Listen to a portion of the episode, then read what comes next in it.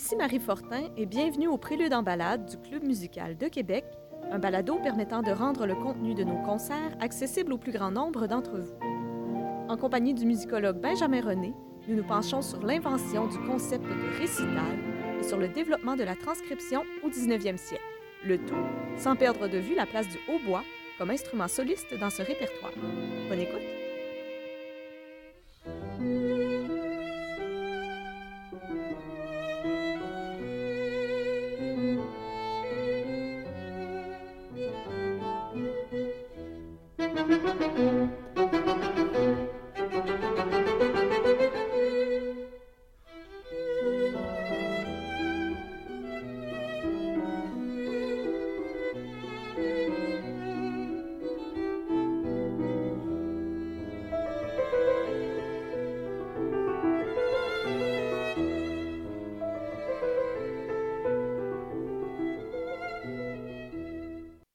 Bonjour Benjamin.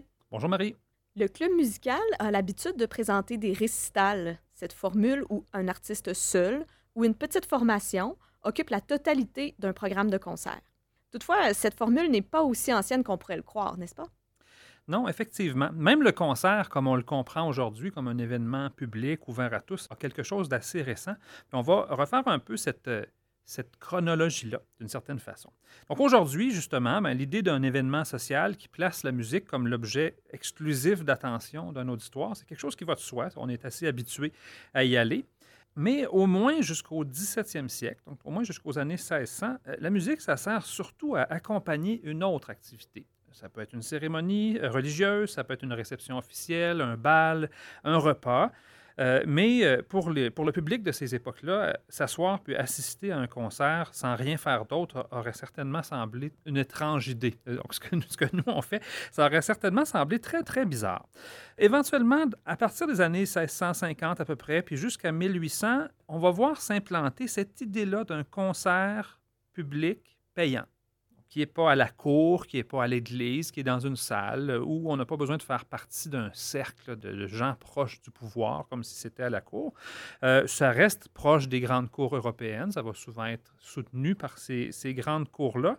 Et progressivement, c'est des événements, ces concerts publics payants-là, qui vont être récupérés par des sociétés de concerts qui vont devenir très, très courantes euh, au 19e siècle et qui vont en faire finalement la principale manière de consommer le répertoire. Parce que quand on arrive là, au tournant du 19e siècle, c'est comme ça qu'on va découvrir le répertoire. C'est en achetant des billets, en allant voir des concerts. Puis c'est une ouverture qui est assez euh, importante pour le grand public en général. Très intéressant. Dis-moi, à quel genre de concert ou de programme pouvait s'attendre le spectateur du début du 19e siècle? Bien, ça aussi, c'est bien différent de ce que nous, on imagine comme tel. C'était assez compliqué d'organiser un, concert comme celui-là. Euh, il n'y avait pas tant de salles qui pouvaient accueillir ces concerts-là. Euh, il y avait un calendrier qui se remplissait assez rapidement, ce qui fait que souvent, on avait tendance à, bien remplir le, temps euh, disponible. Et la première chose, c'est que souvent, les concerts sont beaucoup plus longs que ce qu'on s'imagine aujourd'hui. Ça pouvait aller facilement à 3 heures, 4 heures de, présentation. Puis, basé sur un principe de grande variété dans les numéros. Donc, euh, on pouvait entendre dans un même programme une pièce pour orchestre ou un mouvement d'une œuvre pour orchestre, un air d'opéra, une pièce instrumentale soliste, euh, une pièce chorale pour terminer, qui était tirée d'un opéra ou d'un oratorio. Puis, c'était finalement assez rare qu'on entende deux œuvres d'un même genre musical en succession immédiate ce qui est très, très loin de notre expérience de concert, encore une fois. Puis un abonné de ces concerts fleuves-là, qui en a donné peu, mais, qui s'est donné à fond, c'est Ludwig van Beethoven, dont les concerts avaient justement une longueur extrême, avec euh, deux symphonies au complet, euh, deux concertos au complet, euh, des œuvres un peu à travers des airs d'opéra, justement, puis souvent avec des mouvements mélangés dans ces œuvres. Donc, ça donnait, ça donnait souvent un, un contenu assez, assez touffu à ces concerts-là.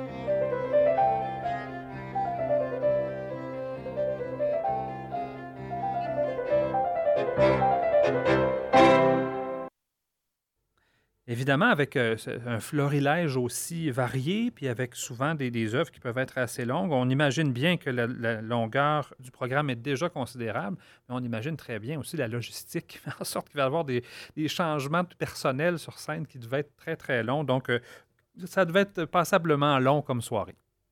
C'est intéressant parce qu'on dispose d'archives au Club musical nous montrant que même encore au début du 20e siècle, on rencontrait ces espèces de concerts pot pourris où les solistes alternent avec euh, le grand orchestre symphonique. Donc, euh, ça s'est perpétué dans le temps, certainement. Mais si on revient au 19e siècle, euh, on semble encore vraiment très loin de la formule de récital qu'on connaît aujourd'hui. Comment est-ce que les choses vont se mettre en place pour que le changement survienne? On va faire un petit détour pour aborder cette question-là parce qu'il faut d'abord comprendre comment est-ce que des personnalités assez, disons, puissantes pour occuper tout un programme de concert apparaissent. Puis ça, ben, c'est vraiment le, le musicien, compositeur, virtuose du 19e siècle qui va euh, rendre cette conversion-là vers le récital possible. Puis, ben, la, première figure qui vient euh, à l'esprit au plan euh, historique, dans le temps en tout cas, c'est certainement Niccolo Paganini, un violoniste italien, qui laisse une profonde impression sur ses auditoires lors de ses tournées pour différentes raisons. Euh, sa virtuosité radicalement nouvelle à cette époque-là, c'était quelque chose d'absolument inouï, mais aussi une espèce d'intensité expressive dans ses interprétations. Ça en faisait quelqu'un de central qui a eu une influence qu'on pourrait difficilement surestimer sur les générations qui le suivent. Donc, Paganini est né dans les années 1780. Euh, ça veut dire qu'il y a une, une trentaine d'années, finalement, de plus les grands romantiques nés à- autour de 1810, comme Chopin, comme Liszt, comme Schumann. Ça va vraiment être un personnage très, très important. Euh, je vous cite un, historien du violon qui s'appelle Boris Schwartz, qui euh, décrit un peu la contribution de Paganini. Par son développement de la technique, par son habileté exceptionnelle et son immense charisme, Paganini contribue à l'histoire de l'instrument à titre de plus célèbre virtuose et, de surcroît, attire l'attention des compositeurs romantiques sur la valeur de la virtuosité au plan artistique. C'est pas juste de l'esbrouf, c'est pas juste pour en mettre euh, plein la vue, c'est un peu plus que ça. Durant ses concerts, par contre, Paganini va conserver, lui, l'idée d'une succession de numéros variés, où il va présenter euh, des mouvements de musique d'orchestre, des pièces pour violon seul, des mouvements accompagnés à l'orchestre, donc un mouvement de concerto par exemple, euh, accompagné au piano, accompagné à la guitare. Il va jouer lui-même de la guitare dans certains concerts, des airs chantés. Donc on garde tout à fait cette idée de, de florilège dans le, dans le concert. Euh, le succès commercial va être phénoménal. Donc vraiment, euh, Paganini va devenir une vedette absolument spectaculaire et l'impression qu'il va laisser sur les générations suivantes est absolument impérissable. C'est d'ailleurs lors d'un concert à Paris qu'une rencontre historique et déterminante pour la suite des choses va avoir lieu, alors qu'un jeune Liszt de 19 ans, déjà musicien quand même, découvre Paganini en assistant à un de ses concerts, étant dans la salle incognito et absolument incrédule. Donc, on voit qu'on arrive à un nœud ou à un point tournant, puisqu'on sait que c'est justement Liszt qui va devenir le symbole de la virtuosité pianistique et qui va inventer le concept de récital. Oui, absolument. Donc là, au départ, il est sous le choc, il vient de découvrir quelque chose, il vient d'observer un musicien qui transcende un peu les, limites de son instrument, qui arrive à faire des choses qu'on aurait cru impossibles sur un violon. Et là, son premier réflexe, c'est de vouloir évidemment reprendre un peu la même chose. Il va écrire, euh, il va écrire au, sujet de ce concert-là euh, une lettre dans laquelle il dit Quel homme, quel violon, quel artiste. Ô Dieu, quelle douleur, quelle souffrance et quel tourment dans ces quatre cordes. Évidemment, Liszt a toujours ses réactions assez, assez poétiques, disons. Donc, pour lui, qui est déjà depuis euh, pratiquement une dizaine d'années, Liszt a commencé très, très jeune à faire des concerts, autour de l'âge de 9-10 ans. Il compose déjà depuis quelques années, mais pourtant, c'est comme si tout à coup, il y a quelque chose qui se passe. Et il va décider de s'isoler, de faire une retraite fermée, d'une certaine façon, pour réinventer sa technique pianistique de zéro. Donc là, il explique à ce moment-là qu'il va passer 4 à 5 heures par jour à travailler ses trilles, les, les sixtes, les octaves, les trémolos, les doubles notes, les, les parties improvisées, tout en essayant justement d'exploiter la, la dimension expressive que cette virtuosité-là avoir, non pas seulement une espèce de côté démonstration. Il va dévorer la musique de Bach, de Mozart, de Beethoven, de Weber pour essayer de construire une grande culture musicale, va euh, dévorer la littérature d'Homère, la Bible, Platon, Byron, Hugo. Donc vraiment, c'est une période là où c'est comme si tout à coup, il y a eu une illumination en voyant Paganini, et il va écrire une lettre à un ami dans laquelle il écrit Si je ne deviens pas fou, tu trouveras en moi un artiste, oui, un artiste avec tout ce que cela implique aujourd'hui. Sous-entendu que ça n'impliquait pas avant Paganini. Donc, on comprend bien qu'il y a un grand pari qui vient d'être lancé. Et puis, est-ce qu'il a réussi son pari?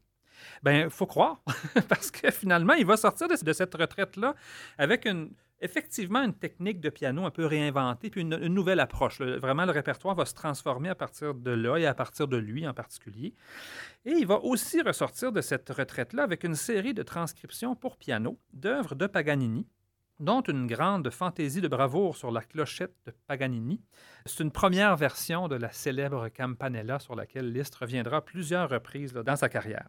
Euh, ce qui est intéressant aussi dans cette démarche-là, c'est que dans ses transcriptions, au lieu de tenter d'imiter le violon, Liszt recrée pour son instrument ce que la musique avait à offrir, en particulier cette atmosphère un peu inquiétante de romantisme noir qui caractérise euh, Paganini, puis qu'il a beaucoup décrit.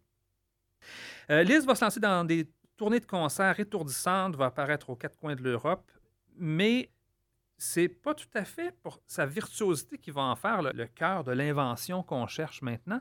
C'est justement le fait de se présenter seul pour tout un programme de concerts dans la formule qui va lui-même nommer récital. C'est lui qui trouve le mot pour désigner cette formule-là. Et ça va vraiment lancer une, une, vogue extrêmement importante où d'autres grands virtuoses vont un peu marcher dans ses pas, comme Sigismund Alberg, Charles Valentin Alcan, Anton Rubinstein et euh, plusieurs autres qui vont aussi avoir des carrières extrêmement spectaculaires. Donc, on comprend que le phénomène du récital, au fond, est né pour mettre l'artiste vraiment au cœur du programme, euh, sa culture, son charisme, sa personnalité particulièrement, mais aussi toute sa virtuosité au service de l'expression. Exactement. Eh bien, donc on peut dire maintenant que le dossier du récital est réglé, ou du moins plus approfondi. Comment s'inscrit l'idée de la transcription maintenant et des reprises musicales dans cette évolution? Bon, ça aussi, c'est toute une histoire. La transcription ou l'arrangement ou la reprise en musique, c'est intrinsèque à l'activité du musicien depuis toujours. Donc ça, il faut d'abord comprendre cette question-là.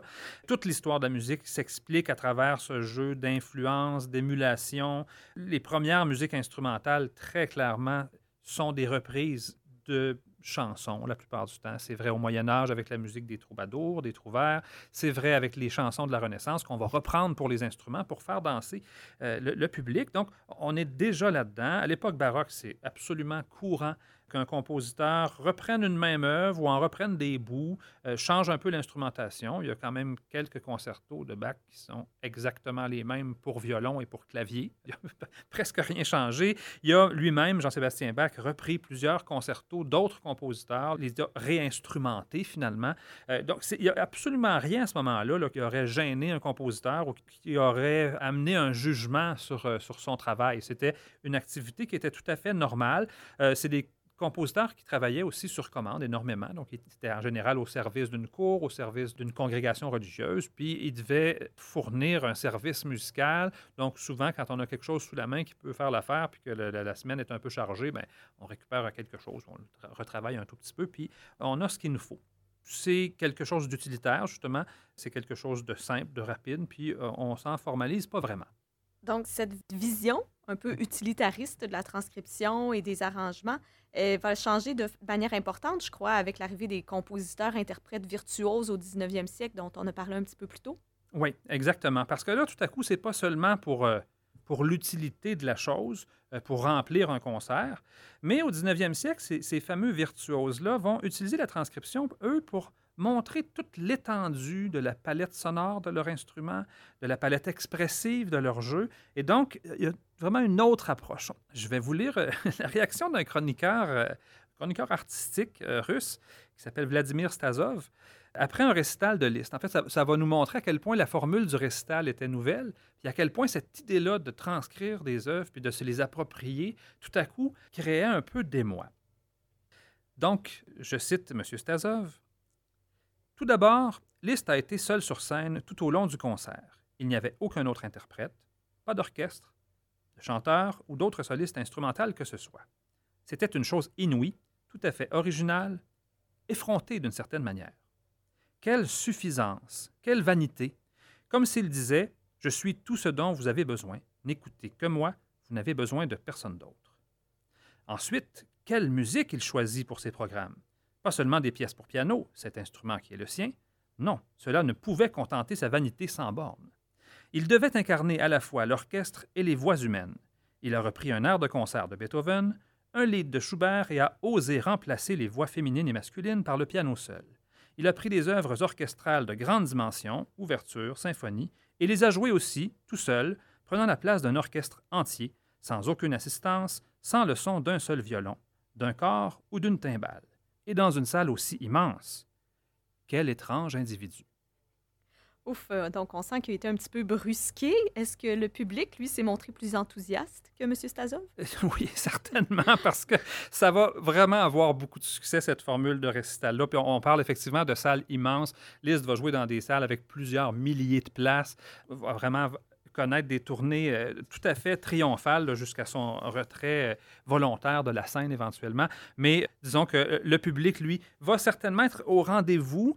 Puis il n'y a aucun doute que l'idée de présenter des transcriptions d'œuvres célèbres et appréciées du public va devenir une façon de faire absolument courante à cette époque. Il y a d'ailleurs certaines de ces transcriptions-là qui vont euh, être euh, extrêmement célèbres. On peut écouter un exemple avec la fantaisie Carmen pour violon et orchestre.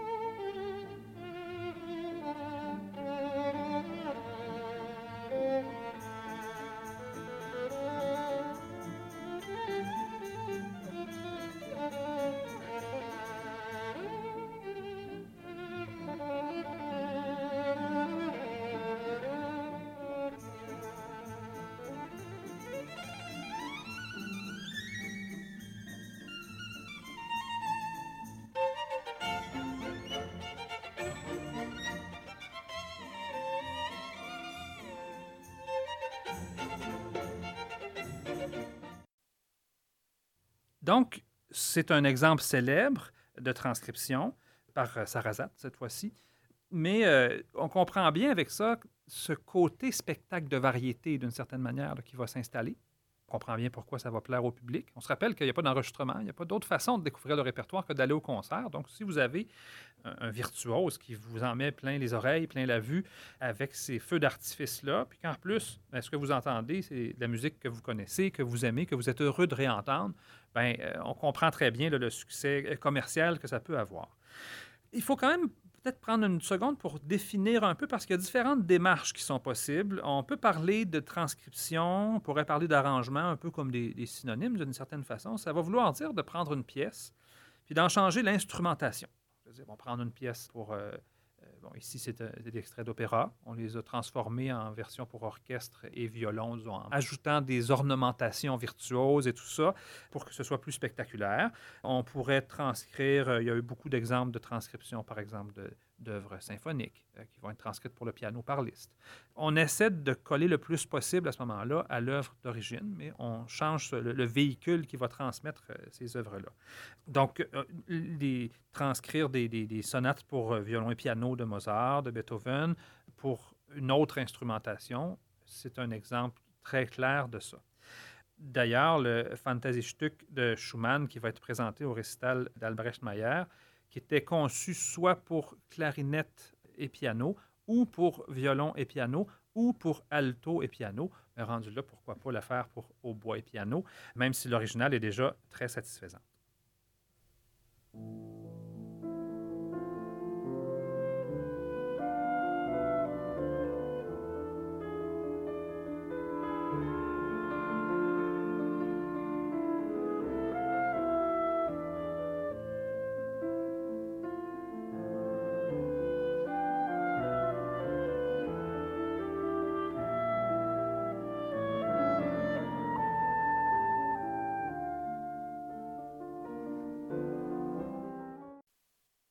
Donc, il suffirait de remplacer par le hautbois, puis on aurait une transcription euh, avec quelques petits ajustements qui seraient à peu près fonctionnels. On va parler plutôt de paraphrase, de fantaisie, quand le compositeur va sélectionner quelques extraits d'une œuvre célèbre, un opéra à la mode, euh, une œuvre, une œuvre orchestrale, et va en faire une sorte de pot pourri en utilisant ces moments célèbres-là, puis en les pimentant généralement de traits de virtuosité pour le plus grand plaisir des spectateurs qui, bon, justement, vont, vont avoir cette espèce de mélange de familiarité et de nouveauté avec des choses connues, puis euh, des prouesses techniques un peu euh, à tout casser. Donc, si on fait un résumé des extraits qu'on a entendus jusqu'à maintenant, le Fantasy de Robert Schumann, lui, sera au programme de concert au hautbois, mais il a été interprété ici à la clarinette par Paul Meyer et Éric Lesage, donc toujours dans l'esprit de reprendre une pièce avec un autre instrument de façon intégrale. Ensuite, si on recule, on avait entendu la fantaisie Carmen de Sarrazat, qui était jouée au violon par Itzhak Perlman. Ici, on était plus dans l'esprit justement de la paraphrase et de la fantaisie. Absolument. Euh, donc, euh, une fantaisie, il y en aura une aussi au concert, écrite spécifiquement pour le hautbois, mais qui sera d'un monsieur inconnu euh, aujourd'hui nommé Louis Klemke, une fantaisie sur un opéra de Donizetti. Si on recule encore pour faire la comparaison, on a entendu deux sonates pour violon qui elle aussi tombe peut-être plutôt dans la catégorie de la transcription euh, qui est reprise intégralement par euh, un autre instrument. Nous, on l'entendra au hautbois. Tout à fait. Alors que là, ici, on a entendu les versions originales au violon. Donc, on avait la sonate Le Printemps de Beethoven qui était jouée par Wolfgang Schneiderhan et Karl Zeemann. Et on a entendu en introduction euh, une autre sonate pour violon, cette fois de Mozart, avec Augustin Dumay et Maria João Pires. Donc, ça nous permet d'aborder de plus en plus près la question du hautbois. Hautbois, donc, qui euh, est appelé à jouer du répertoire écrit pour son instrument, mais aussi beaucoup des transcriptions. Comment est-ce qu'on peut inscrire le hautbois dans la liste des instruments, justement, qui intègre cette vision de la virtuosité, de la variété au 19e siècle? Très intéressant parce qu'il y a beaucoup d'instruments qui jouent des transcriptions par nécessité. Les instruments modernes, si, vous jouez du saxophone classique ou euh, certains instruments de percussion à clavier, par exemple, ben, vous n'avez pas vraiment de répertoire ancien parce que l'instrument n'est pas ancien. C'est absolument pas le cas du hautbois qui a une très, très longue histoire. C'est un des plus anciens instruments. Euh, en fait, certainement, euh, en Grèce antique, on peut dire que l'aolos, qui était euh, un instrument à hanche double, peut être considéré comme un ancêtre direct du hautbois moderne. C'est quelque chose qui, a toujours un peu existé, on ne passera pas toute l'histoire au peigne fin, là, mais à partir des années 1600, le hautbois, c'est un instrument à hanche double avec un corps percé d'un nombre variable de trous. Donc là, on est, on est quand même avec le même principe que le hautbois moderne. Mais à ce moment-là, c'est vraiment un instrument pour la musique extérieure qui a un son extrêmement puissant, très perçant, très puissant. Euh, souvent, c'est un instrument qu'on va trouver dans les ensembles militaires, par exemple qui va progressivement se raffiner durant la période baroque, donc dans les années au, 17e siècle particulièrement, peut-être au début du 18e aussi, qui va devenir un instrument du dessus qu'on accepte à l'intérieur, qui va pouvoir un peu donner la réplique au violon, par exemple, dans des, dans des sonates en trio, qui va venir euh, jouer un rôle aussi euh, à l'orchestre, mais il y a un raffinement. On n'est plus seulement dans la musique euh, pour guider les soldats pour, pour les manœuvres. Il y a quelque chose qui s'est un peu raffiné avec le temps. Les, nombreux concertos pour hautbois de, de, l'époque, notamment ceux de Vivaldi, attestent justement du fait qu'on accepte que l'instrument joue euh, ce rôle-là, un peu plus raffiné au plan musical. Il va d'ailleurs, dans les décennies suivantes, euh, dans le courant du 18e euh, siècle, devenir un membre régulier de l'orchestre classique. Donc, euh, c'est un instrument qui va s'intégrer comme la flûte, comme le basson. Donc, qui sont des membres normaux d'un orchestre, comme on l'utilise au temps de Haydn, de Mozart. C'est un instrument aussi qui continue à se perfectionner, qui a un son un peu plus précis à ce moment-là, qui peut jouer plus doucement, notamment dans les aigus, qui gagne en agilité même si ce n'est pas l'instrument d'aujourd'hui, on commence à voir des grands interprètes à ce moment-là, comme euh, les membres de la famille Bezotti et euh, Johann Christian Fischer, qui vont se produire en tant que solistes, euh, souvent dans des concertos qu'ils vont avoir eux-mêmes écrits. Donc, tranquillement, là, c'est comme si l'idée au bois comme un instrument qu'on met de l'avant va se développer. C'est après cette époque donc que l'instrument connaît des modifications importantes et deviendra à peu près l'instrument encore utilisé aujourd'hui?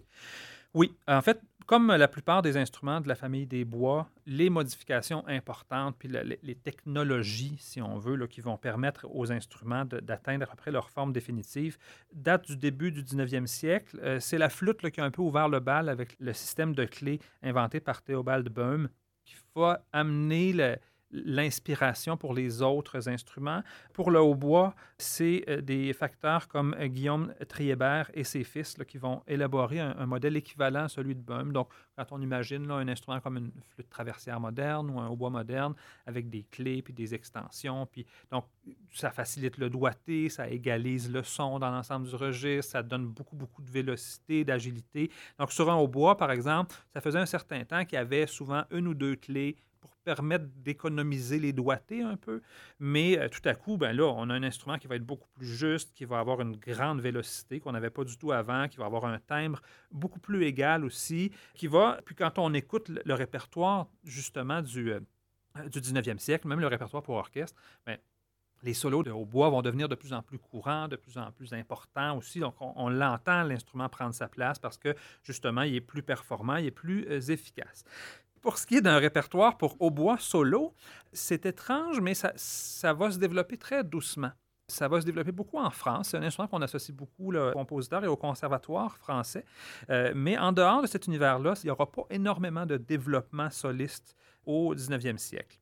C'est plutôt au début du 20e que le hautbois émerge de nouveau comme instrument soliste. Puis là, tout à coup, ben, il y a plusieurs compositeurs euh, célèbres qui vont lui fournir du répertoire, de Saint-Saëns à Britten, en passant par Poulenc, Vaughan Williams, entre autres. Euh, désormais, ce qu'on va rechercher d'un hautboyiste, c'est un son soyeux, un phrasé souple, un vibrato subtil, bien contrôlé.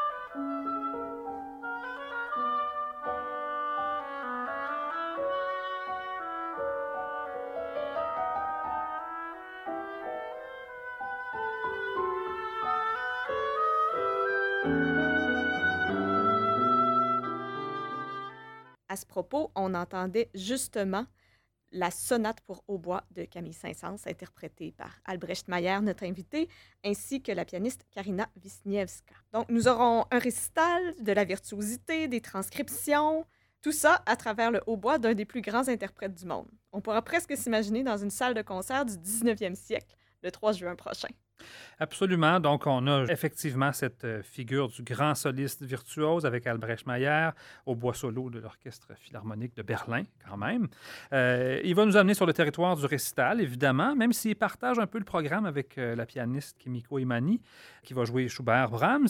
Mais certainement, ce récital-là va nous permettre d'entendre sous un jour nouveau des grandes œuvres du répertoire en transcription ou en paraphrase, donc qui vont, pour nous, public, allier à merveille le familier et la nouveauté. C'était les Préludes en balade du Club musical de Québec. Merci à Benjamin René, musicologue, et à l'indispensable collaboration de Radio Classique Québec 92,7. Pour retrouver tous nos épisodes, vous pouvez en tout temps vous référer à la zone audio du site Internet du Club musical ou vous abonner à nos balados-diffusions sur votre plateforme préférée. Ici Marie Fortin, je vous donne rendez-vous au Palais Montcalm pour notre prochain concert. À bientôt!